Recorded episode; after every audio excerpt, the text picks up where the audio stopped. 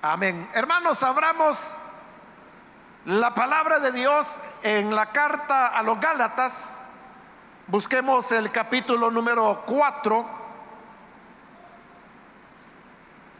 Vamos ya eh, avanzados en el estudio de esta carta a los Gálatas. Estamos justamente a la mitad y vamos a leer ahora los versículos que corresponden en la continuación del estudio que estamos desarrollando.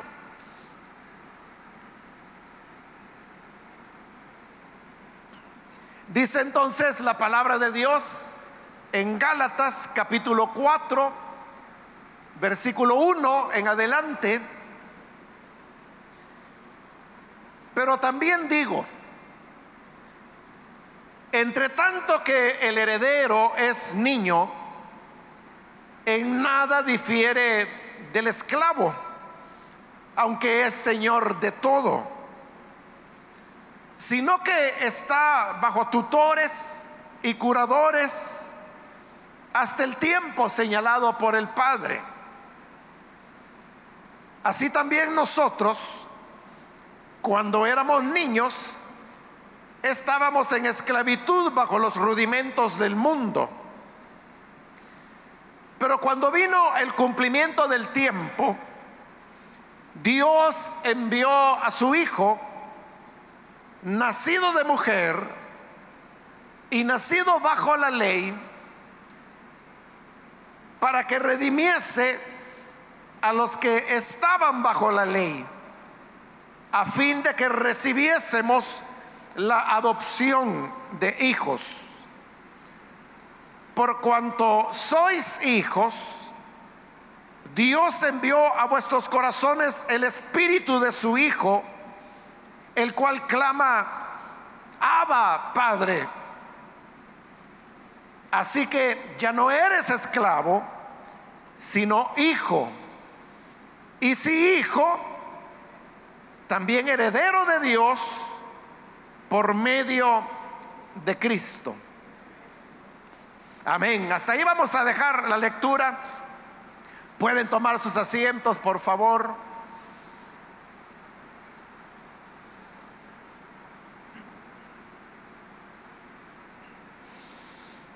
Hermanos, recordarán que en la ocasión anterior,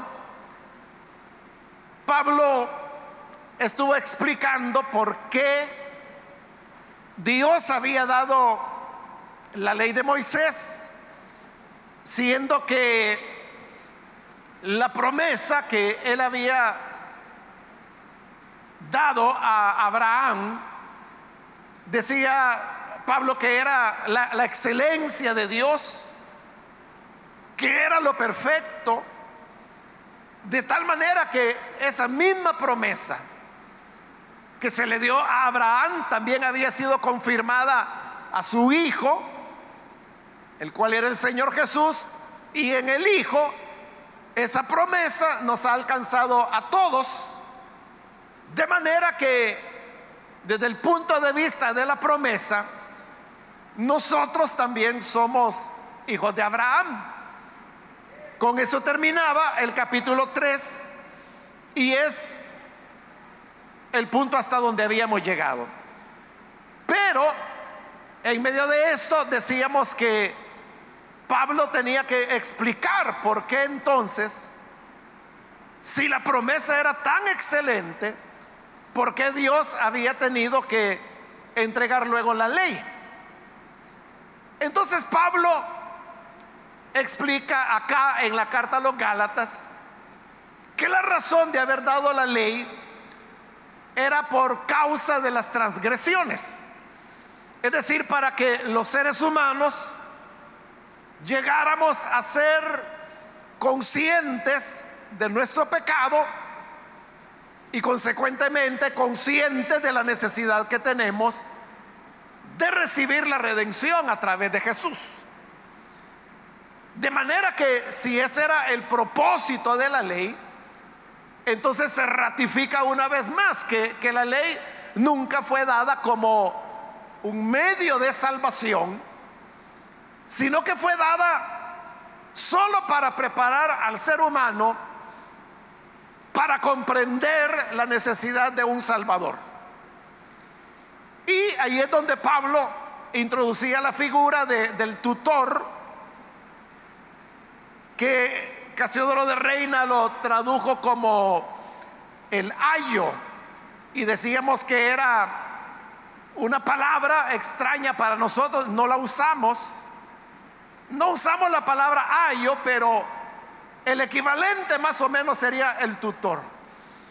Y el tutor decíamos que era el que cuidaba del niño, el que lo llevaba al maestro para que le diera clases, era quien se preocupaba por su alimentación, para que hiciera las tareas o ejercicios que debería hacer y así poder ir avanzando en su conocimiento. Entonces Pablo dice que así como los tutores cuidaban de esa manera a los niños hasta que llegaban a ser adultos, de igual manera Dios entregó la ley, la cual ha sido nuestro tutor para llevarnos a Cristo. Entonces, la ley solamente tiene un papel eh, auxiliar, o si lo queremos decir de otra manera, un papel secundario, porque su propósito es solamente conducirnos, llevarnos a Cristo, quien es el verdadero Salvador. Obviamente cuando el niño llega ya a la madurez, ya no necesita más de un tutor. Yo le explicaba que en el caso de nuestra cultura es lo que, o sea, no, no se acostumbra que sea un tutor el que cuide de un niño, pero sí una, una señora normalmente a la cual decía, se le da el nombre de, de la nana.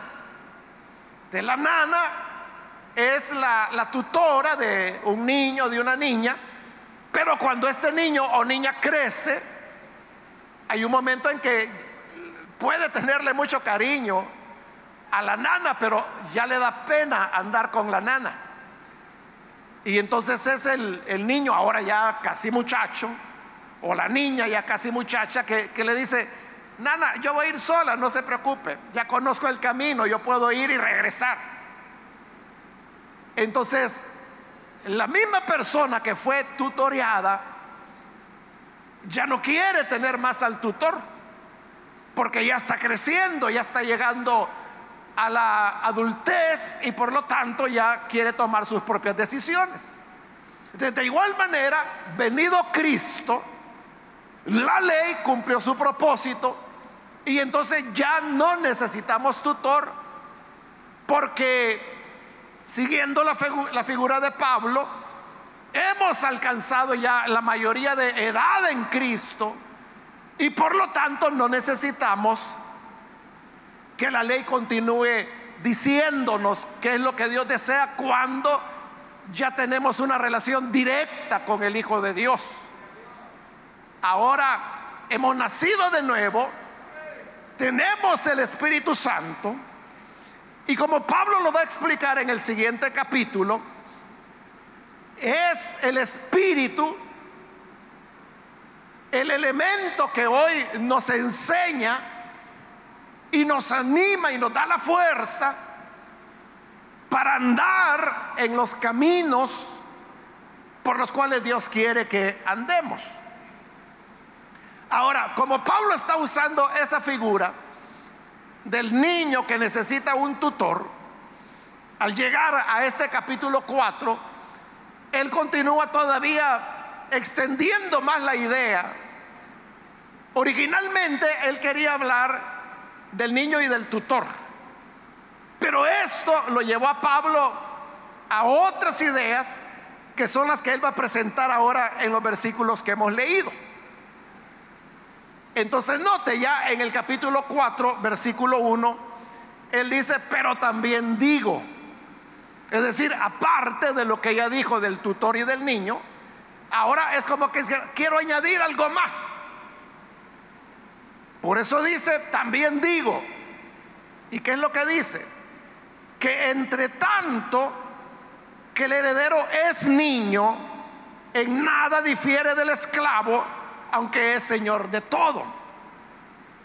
Imagínese eso de que hay un hombre pudiente porque este ejemplo que Pablo está poniendo y aún el que ha puesto del tutor, eso hermanos era algo que correspondía a familias acomodadas, familias que tenían bastantes bienes. Entonces, supongamos que este padre de familia que tiene su hacienda, que tiene sus esclavos, que tiene su ganado, tiene un hijo. Y de acuerdo a la costumbre, el hijo heredaba lo que había sido propiedad de su padre. Pero para que el hijo pueda heredar lo que corresponde a su padre, él tiene que llegar a una edad X que el padre ha establecido. Que normalmente, hermanos, era cuando llegaban ya a una edad de responsabilidad y más que todo cuando el padre fallecía, entonces los bienes le quedaban al hijo. Pero en el ejemplo que Pablo está poniendo, el hijo todavía es un niño, está pequeño. Entonces, este niño, dice Pablo, en nada se diferencia del esclavo. Porque en la misma casa donde vivía el niño del amo, vivía también el esclavo crecían juntos. Este esclavo podía ser incluso el tutor del niño o podía ser su compañero de juegos. Entonces, una persona que llegara, alguien ajeno a la familia, y que no sabía quién era el hijo del amo o del patrono, y al ver a los dos niños los veía iguales al hijo como al esclavo. Por eso es que dice Pablo, el niño, mientras es niño, dice, en nada difiere del esclavo. No se diferencia en nada del esclavo. Pero aunque no se diferencia en nada, en realidad es el Señor de todo. Es el que va a heredar todo, incluso a ese esclavo del cual no se diferenciaba de nada, ese esclavo iba a llegar a ser propiedad de este niño porque él era el heredero. Pero el problema es que era niño y por ser niño no podía ser efectivo legalmente nada de lo que pertenecía a su padre que iba a ser propiedad de él a futuro. Por eso es que dice el versículo 2, que está bajo tutores y curadores hasta el tiempo señalado por el Padre. Es lo que le decía. El Padre era el que establecía cuando mi hijo llegue a tal edad o cuando yo fallezca, mi hijo va a heredar todos mis bienes, pero el Padre era quien establecía esa edad. Mientras el niño no llegaba a esa edad porque era niño todavía, es que Pablo dice que en el versículo 2 que el niño está bajo tutores y, cuida, y curadores. La palabra tutor, hermano, en el griego es una palabra que muy pocas veces aparece en el Nuevo Testamento. Y que si nosotros quisiéramos traducirla, eh, más cabalmente equivaldría a lo que nosotros llamamos hoy un representante legal. Porque como el niño es menor de edad, entonces como menor que es, por ser niño, él no puede tomar actuaciones, él no puede tomar decisiones. Legalmente, él no tiene facultades para comprar, para vender. Por eso es que el padre le ponía lo que Casiodoro de Reina tradujo tutores, que en realidad eran los apoderados legales. Entonces eran ellos los que actuaban a favor del niño, manejando los elementos legales que eran de él, pero que por ser niño no podía él asumir plenamente lo que le correspondía. Pero luego añade de que no solo tenía tutores, sino que dice que también tenía curadores. Esa palabra en el griego es todavía más extraña, de menos uso. Y un curador, hermano, es alguien que se puede traducir como el que está encargado de administrar lo que le pertenece a otra persona. Como estamos diciendo que el niño era menor, por ser un niño, él no podía realizar actos legales. por eso tenía representantes legales. Pero tampoco podía manejar sus bienes, su dinero. Él no podía decir, voy a comprar este ganado o voy a comprar tal tierra.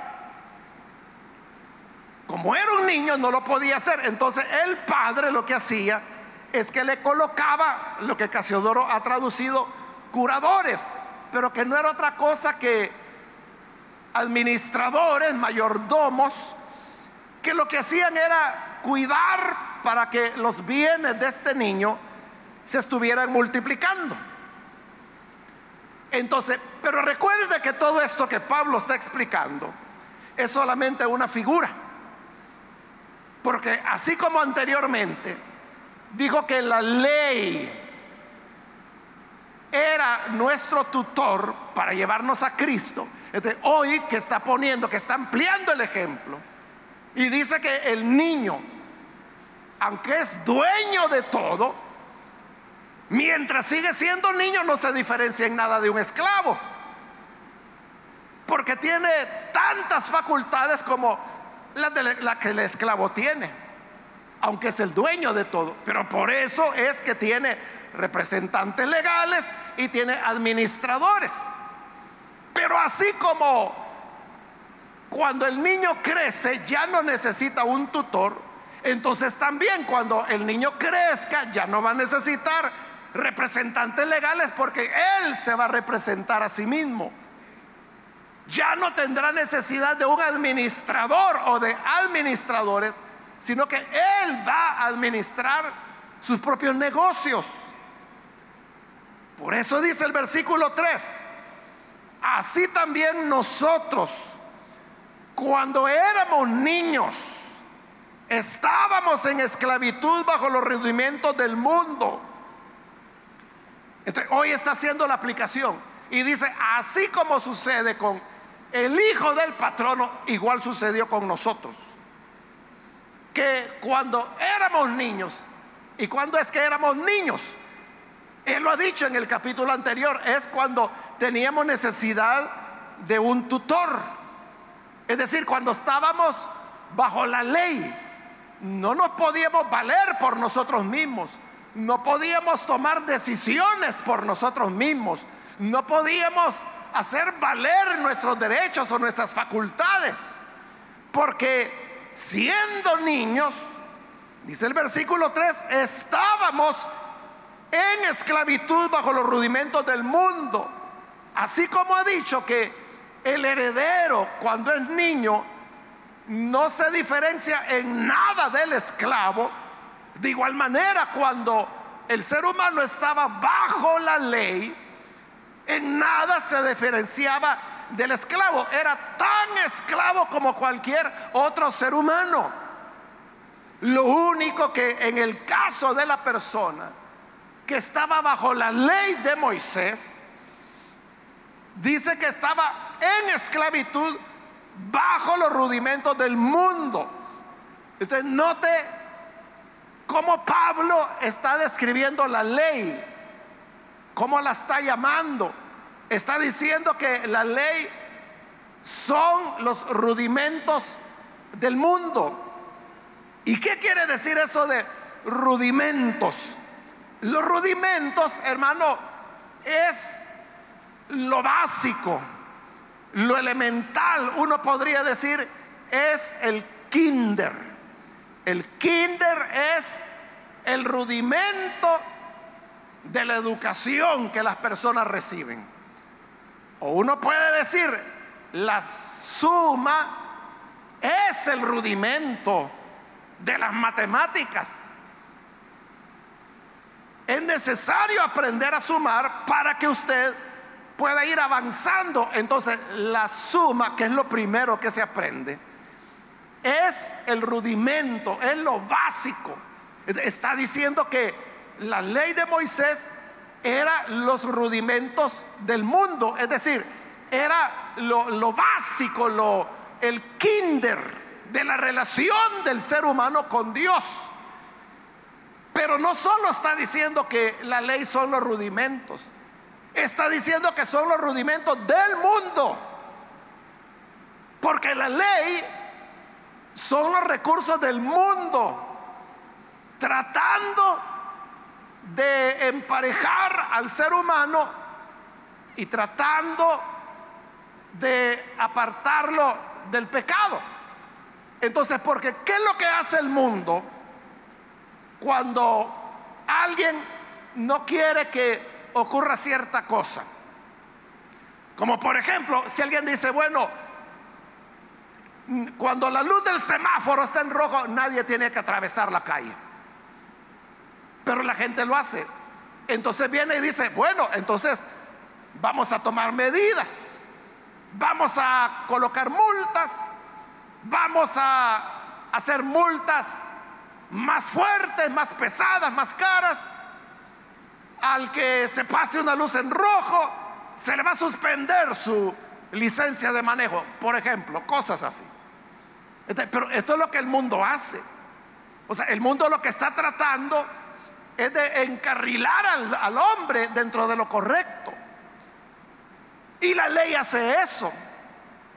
Es lo que Pablo explica allá en Romanos 7, que también en la última oportunidad nos extendimos porque ahí es donde Pablo explica, en Romanos 7, la razón por la cual Dios entregó la ley. Pero usted recordará, porque se lo dije, pero lo voy a repetir, que Pablo no sabía que codiciar era malo, él no sabía que eso era pecado. Hasta que oyó la ley y oyó que la palabra 10 lo que dice es precisamente eso, no codiciarás. Pero eso es todo lo que la ley puede hacer. La ley lo que puede hacer es decir, no lo hagas. Pero ¿qué es lo que produjo eso? O sea, en Pablo, ¿qué produjo? Cuando él oyó, no codiciarás. Entonces Pablo dijo, ah, vaya, entonces codiciar es pecado, ya no lo voy a hacer. Eso fue lo que hizo Pablo. No, él dice que lo que ocurrió fue lo contrario, que cuando él se enteró que una de las diez palabras lo que decía es, no codiciarás, ese mandamiento, dice, cobró fuerza y el pecado en mí produjo más codicia. Fue al revés la cosa. Entonces el decirle a las personas, no haga esto. Y como yo le decía la vez anterior, si usted es padre, si usted es madre, usted lo ha experimentado con los hijos. Porque le dice al hijo, no vayas a tocar eso. Y es lo primero que el niño va a hacer. O si usted le dice, eh, no vayas a comerte eso, el niño lo va a hacer. O no vayas a correr, el niño lo va a hacer. No vayas a estar gritando, el niño lo va a hacer. Porque así es la naturaleza humana. Y por eso es que Pablo lo llama los rudimentos del mundo. Entonces, la ley de Moisés, cuando decía, no tendrán otros dioses, no se hagan imágenes para postrarse delante de ellas, honren a padre y a madre, no mientan, no roben, etcétera. estaba haciendo, hermanos, lo que hace la mamá, tratando de corregir a los hijos. Es decir, es lo rudimentario, eso es lo, básico. Y por lo tanto no funciona. Son los rudimentos del mundo. Es decir, así es como el mundo actúa. Porque usted puede darse, si quiere, a la tarea de andar investigando cuáles son, por ejemplo, las normas en el Islam, cuáles son las normas en el budismo, cuáles son las normas en el hinduismo. Y en cada religión que a usted se le ocurra, usted puede llegar y preguntar, mire, ¿y aquí qué es correcto y qué es incorrecto? Y le van a decir, no puede hacer esto, no puede hacer lo otro, no aquí, no allá. Es decir, que eso no solo la ley de Moisés lo hace, lo hacen todas las religiones, todas las prácticas religiosas. Es decir, son los recursos del mundo. Y por eso es que Pablo los está llamando los rudimentos del mundo. Pero, dice el versículo 4, pero cuando vino el cumplimiento del tiempo, llegó el momento establecido por el Padre. Porque recuerde que esa es la figura que Pablo está usando, de que el Padre ha establecido una fecha, un tiempo, cuando el Hijo se va a convertir en el heredero. Cuando llegue ese momento, ya no va a necesitar representantes legales ya no va a necesitar administradores porque llegó el tiempo cuando él maduró.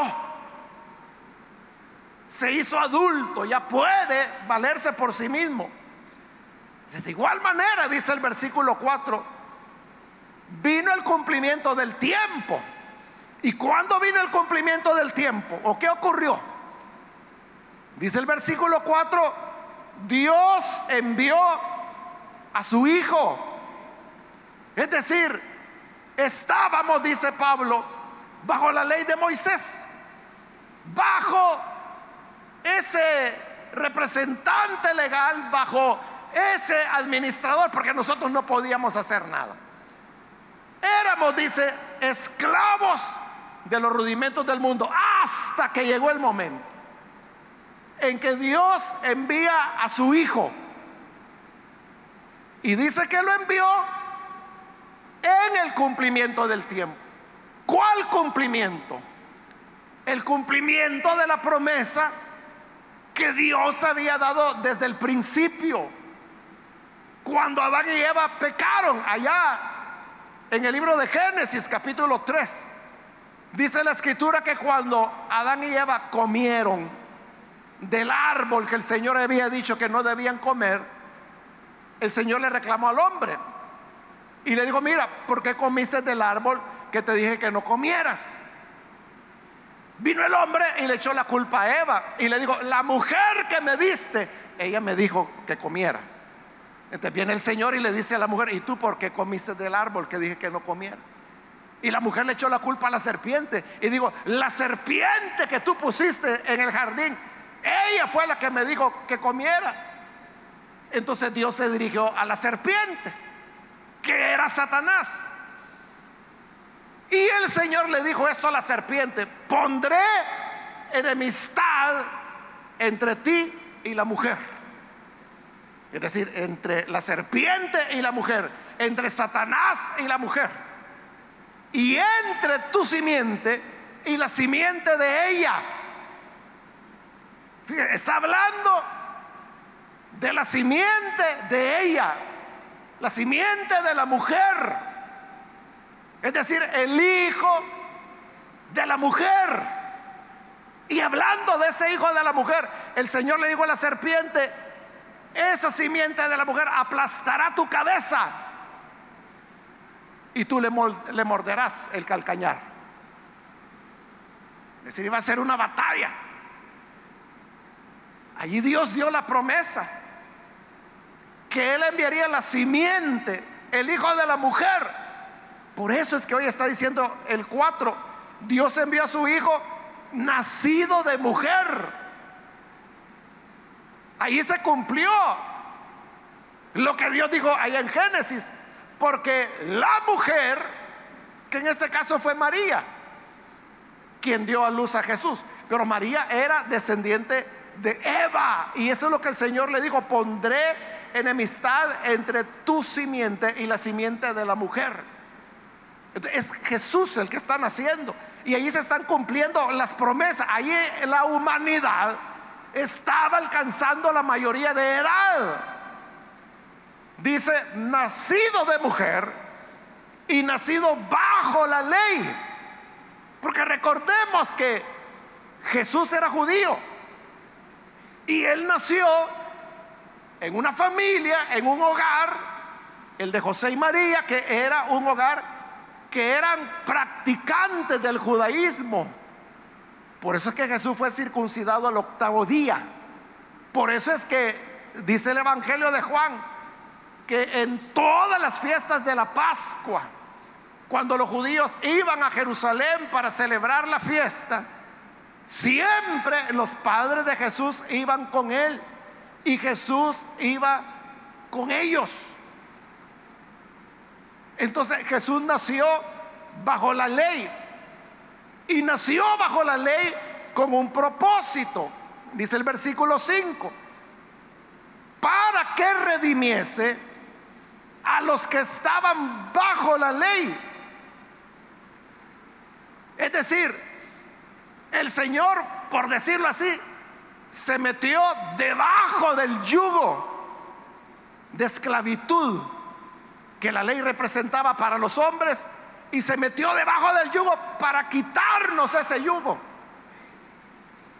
para redimirnos a los que estaban, dice, bajo la ley, a fin de que recibiésemos la adopción de hijos. Entonces nos redime de la ley para que ahora podamos ser hijos. Es decir, ahí se llegó ya a la mayoría de edad. Ahí es donde hoy se ve claro que este niño no es igual al esclavo, sino que este niño es el hijo del patrón, es el Señor, el dueño de todo, es el heredero, es el propietario. Entonces los esclavos comienzan a tratarlo ya no como el niño que vieron crecer en casa, ya no como el compañero de juegos que pudo haber sido de otros esclavos que tenían la misma edad que él. Ahora le dicen don fulano, don mengano, porque él es el heredero. Entonces dice Pablo, hoy nosotros hemos llegado a ser hijos de Dios. Es decir, en Cristo, porque es lo que está diciendo ahí, que el cumplimiento del tiempo se dio cuando Dios envió a su Hijo, nacido de mujer y nacido bajo la ley. Ahí es donde la humanidad cumplió los 18 años, llegó a la mayoría de edad. Y entonces Dios dijo, miren, ustedes ya no tienen que estar bajo el yugo ya no tienen que estar esclavizados bajo los rudimentos del mundo, porque mi hijo para eso nació, bajo la ley, para cumplir la ley y que de esa manera pasara. Y habiendo pasado, ahora ustedes ya ya maduraron, ya crecieron, ya son adultos. Ahora pueden ser adoptados hijos de Dios. Versículo 6 y por cuanto sois hijos, fíjese, ya no esclavos, hijos, Dios envió a vuestros corazones el espíritu de su Hijo, el cual clama, Abba, Padre. Tan real es que somos hijos de Dios, que Dios ha enviado el Espíritu de Cristo, el Espíritu de su Hijo, que es el Espíritu Santo. Y este Espíritu, como lo explica Pablo allá en Romanos 8, da testimonio a nuestro espíritu de que somos hijos de Dios. ¿Cómo sabe usted que es hijo de Dios? ¿Cómo sabe usted, hermana, que es hija de Dios? ¿Cómo lo sabe? Usted puede decir, es que eh, yo lo sé, sí, pero ¿por qué? Ah, es que la Biblia así lo dice. Pero ¿a dónde lo dice? ¿O de quién lo dice? ¿O cómo es que la Biblia dice que se llega a ser un hijo de Dios? ¿Cómo podemos tener la convicción de que de verdad somos hijos e hijas de Dios? Porque esto, hermanos, es un problema para muchas personas. Hay personas que tienen muchas luchas internas, precisamente porque no están seguros si son o no son hijos de Dios. De todo el tiempo se están preguntando, ¿y será que yo soy hijo? ¿Y será que cuando yo oro, el Señor me escucha? Son esas personas que ven a los demás y dice, bueno, yo oí que la hermana dio un testimonio de que tenía una necesidad, oró a Dios y Dios le respondió. Y oí aquel hermano que también dice que oró y el Señor le respondió. ¿Y a mí por qué no me responde? ¿Será que no soy hijo? ¿Será que no soy hija? Entonces son personas que así pasan la vida. Y a veces vienen y le preguntan a uno, hermano, yo seré hijo de Dios. Y entonces uno tiene que comenzar. ¿Usted cree que Jesús es el Hijo de Dios? Sí. ¿Usted lo recibe a Él como Salvador? Sí. ¿Usted de verdad cree que Él es su Señor? Sí. ¿Usted sinceramente, con toda honestidad, ¿usted tiene verdadera fe en el Señor? Sí. Entonces usted es un hijo de Dios, le dice uno. No, pero ¿cómo puedo tener la seguridad? Bueno, porque Dios no miente. Y Él ha dicho que el que le recibe es constituido hijo de Dios. Lo que usted tiene que hacer es creer. Pero ¿cómo puedo tener esa seguridad? Es gente, hermano, que cuesta que, que logren entender. Entonces, no es fácil. Pero vuelvo a la pregunta. ¿Y usted entonces por qué dice que es hijo de Dios? ¿Por qué está tan seguro? ¿Por qué está tan segura? Es por lo que está diciendo Pablo ahí. Es que Dios envió a nuestros corazones el espíritu de su Hijo, el cual es el que nos hace clamar, Abba, Padre, es el que nos impulsa a dirigirnos a Dios como Padre. Abba es una palabra en arameo que no fue traducida porque así está en el original, ¿verdad? Una palabra aramea que, que es Abba y la palabra padre en griego, como nosotros lo tenemos traducido, pues está en arameo y en español. Pero Abba, eh, lo que significa es eso, es padre. Pero es un padre que usted lo dice con cariño. Para tener una idea, que no es exacto, pero que nos da una idea. Usted sabe que en español, usted a su papá le puede decir papá. O sea, eso es lo normal. Pero cuando usted quiere un trato más cariñoso, usted le puede decir papi o papito. O sea, lo normal es papá, ¿verdad? Esa es la palabra. Pero ya cuando le dice papito o mi papi, eso hace de que hay una expresión mayor de amor. Lo mismo era en el arameo. Para esa expresión amorosa hacia el Padre, se usaba la expresión Abba, pero lo que significa es Padre. Padre en, diminutivo, cariñoso, lo que está diciendo es Padre, Padre. Pero es el Espíritu el que nos dice. Y como Pablo lo ratifica allá en Romanos 8, dice, el Espíritu da testimonio a nuestro Espíritu de que somos hijos de Dios. volviendo a la pregunta, ¿usted cómo sabe que es hijo de Dios? El Espíritu se lo está diciendo. O sea, estamos seguros.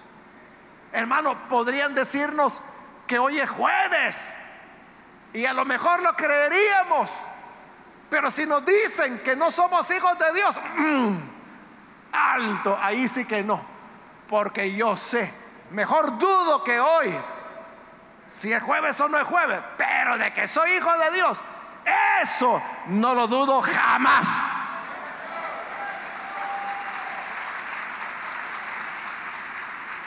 ¿De dónde viene esa seguridad? Es el Espíritu. El Espíritu da testimonio en nuestro espíritu. Es decir, íntimamente el Espíritu Santo nos está diciendo de que eres hijo de Dios. Eres una hija de Dios. Y por eso es que podemos andar confiados. Porque sabemos que Él es nuestro Padre. Sabemos que Él es nuestro Abba y nuestro Padre. En quien podemos confiar. Y ratifica en el versículo 7. Así que ya no eres esclavo, sino hijo. ¿Entiende? Ahí es donde está cerrando Pablo la ilustración que dio. Y es que el niño, mientras es niño, en nada se diferencia del esclavo. Los dos parecen esclavos, pero uno es el dueño de todo y el otro es un esclavo. Pero siendo niño no se nota, pero ya cuando crezca, cuando llegue el tiempo establecido, ahí es donde el hijo del patrono se va a convertir en hijo, en heredero, en propietario. Entonces, nosotros estamos bajo la esclavitud de la ley. Pero ahora que Dios envió a su Hijo nacido de mujer en el cumplimiento del tiempo, dice, ya no eres esclavo. ¿Y qué era lo que nos esclavizaba? La ley. La ley es una esclavitud, porque todos esos mandamientos, que según los judíos son más de 600, se convertían, como lo dijeron los apóstoles, allá en el libro de los Hechos, en el capítulo 15, que es donde se encuentra lo que comúnmente se llama el concilio de Jerusalén. Y lo que estaban discutiendo era esto precisamente, si los creyentes gentiles tenían que guardar la ley o no. Entonces Santiago, que era el líder de la iglesia en Jerusalén, él es el que toma la palabra y dice, hermanos, ¿para qué vamos a colocar sobre los gentiles una carga? Estaba hablando de la ley, de la Torah. Entonces, ¿para qué le vamos a poner una carga que ni nosotros, ni nuestros padres hemos podido llevar? Como diciendo, hermanos, Seamos sinceros. Seamos honestos. Miren, aquí la realidad es que ni ustedes, ni yo, ni nuestros padres, nadie cumplió la ley. Entonces, ¿para qué le vamos a pedir a paganos que cumplan la ley si ni nosotros la hemos cumplido? Entonces, tenía toda la razón. Y todos los demás apóstoles, maestros, profetas que estaban ahí, pastores, todos eran judíos y todos estuvieron de acuerdo y dijeron, sí, no hay por qué esclavizarlos. ¿Para qué les vamos a poner tanto mandamiento? Si Dios a través de su Hijo ya envió el espíritu de adopción, ya somos hijos, ya no necesitamos representantes legales porque soy hijo de Dios, ya no necesito un mediador porque el velo fue roto de arriba abajo el camino quedó abierto para que yo pueda entrar a la presencia del Padre las veces que yo lo desee. Con toda libertad. Ya no somos esclavos, dice Pablo, sino hijo. Y si hijo, también heredero de Dios por medio de Cristo. Porque cuando se llegaba a la edad establecida por el Padre, el Hijo heredaba por eso está diciendo Pablo, ya no son esclavos, ahora son hijos. Y si ya son hijos, es decir, ya llegaron a la edad establecida por el Padre, entonces no solo son hijos, sino que también ya heredaron. ¿Y qué es lo que heredamos? La vida, la salvación, el ser parte de la familia de Dios. Somos herederos de Dios por medio de Cristo. Entonces, hermanos, todo esto Pablo lo ha dicho para ilustrar una vez más que nosotros no necesitamos de la ley. La ley solamente nos sometería a esclavitud. La ley lo que haría es retrocedernos a una infancia en la cual no podíamos decidir por nosotros mismos. Estaríamos sometidos a los rudimentos del mundo. Ahora usted ya, se estará haciendo una pregunta. Y tiene toda la razón de hacérsela. Y la pregunta es, bueno, entonces, si ya no necesitamos la ley, ¿cómo vamos a saber la manera en que tenemos que comportarnos? O sea, porque la ley decía, no mentir, no robar, no idolatrar, no dar falso testimonio, no adulterar, no matar. La ley está diciendo lo que se puede y lo que no se puede. Pero si ya somos libres de la ley, si ya tenemos la mayoría de edad, el mayor de edad ya no necesita que le estén diciendo qué hacer o qué no hacer. Hay que decirle al niño porque es niño, pero si ya creció, ya, ya, ya sabe. ¿qué es lo que nos va a guiar a nosotros? ¿Cómo vamos a saber qué es lo que Dios quiere? Esa es la respuesta que Pablo va a dar en el siguiente capítulo, que es el capítulo 5. Pero mientras tanto, mientras llegamos ahí, le adelanto la respuesta para no dejarlo en el aire. Y la respuesta es, es el Espíritu Santo. Es el Espíritu el que ahora nos guía.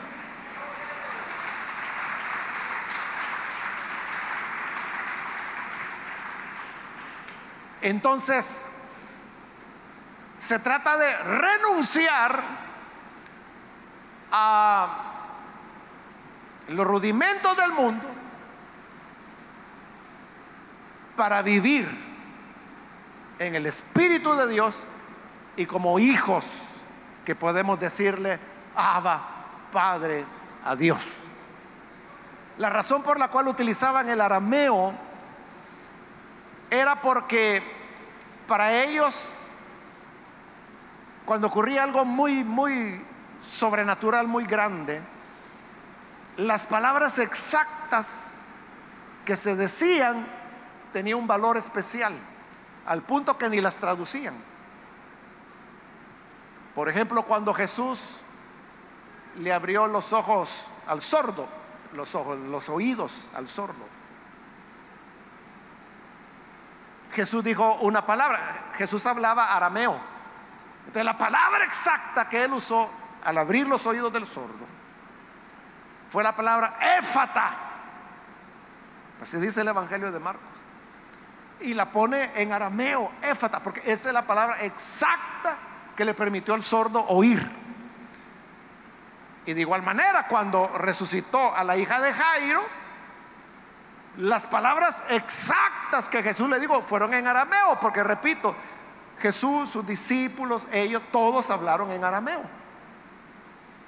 De las palabras de Jesús fueron talita kumi, que significa niña, levántate. Pero Marcos lo deja en arameo porque son las palabras exactas. Entonces cuando Jesús le hablaba al Padre, la palabra exacta que él usaba era Abba. Así se dirigía Jesús a Dios. Abba, que significa Padre.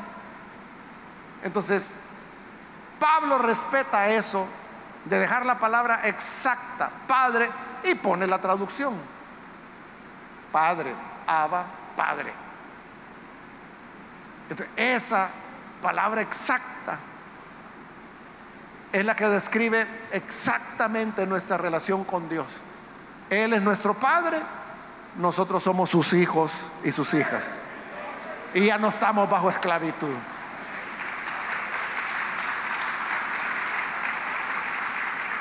Amén. Vamos a cerrar nuestros ojos, hermanos. Vamos a orar al Señor.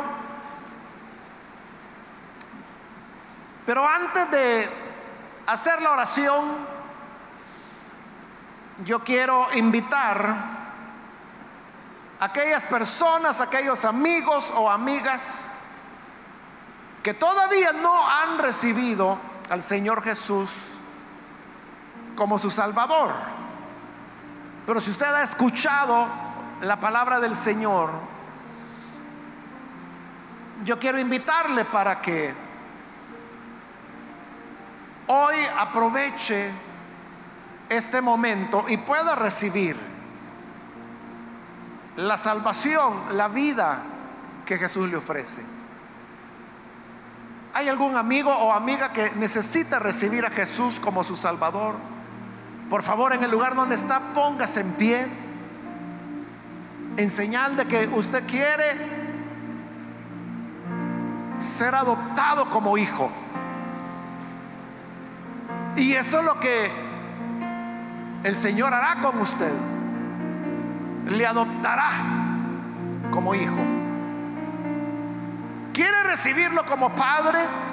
Yo le invito para que se ponga en pie. Ahí en el lugar donde se encuentra. Venga, hoy es su momento para que la gracia de Dios le pueda alcanzar. ¿Hay algún amigo o amiga? Póngase en pie. No tenemos por qué seguir siendo esclavos de los mandamientos, de la ley, de las reglas humanas.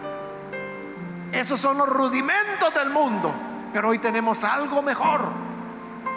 Y es el Espíritu que Dios envió. Y ese Espíritu nos hace hijos de Dios. ¿Quiere usted recibir esa bendición? Póngase en pie. También quiero invitar si hay hermanos o hermanas que se han alejado del Señor, pero hoy necesita reconciliarse. Puede ponerse en pie ahí en el lugar donde se encuentra. Venga, póngase en pie y vamos a orar por usted. Alguien que se reconcilia, venga, venga, venga que el Señor le espera. Necesita reconciliarse, venga. O si es primera vez que se entrega al Señor, póngase en pie. Queremos orar por usted.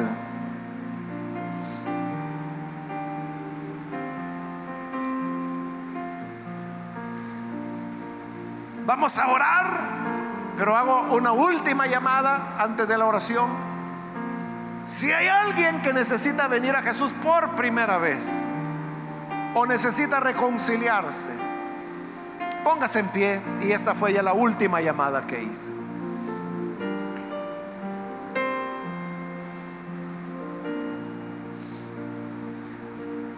A usted que nos ve por televisión, quiero invitarle también para que reciba al Señor ahí donde se encuentra. Ore con nosotros en este momento. Señor, gracias te damos porque llegó el cumplimiento del tiempo cuando enviaste a tu Hijo, nacido de mujer y nacido bajo la ley, para que nos redimiera de la ley.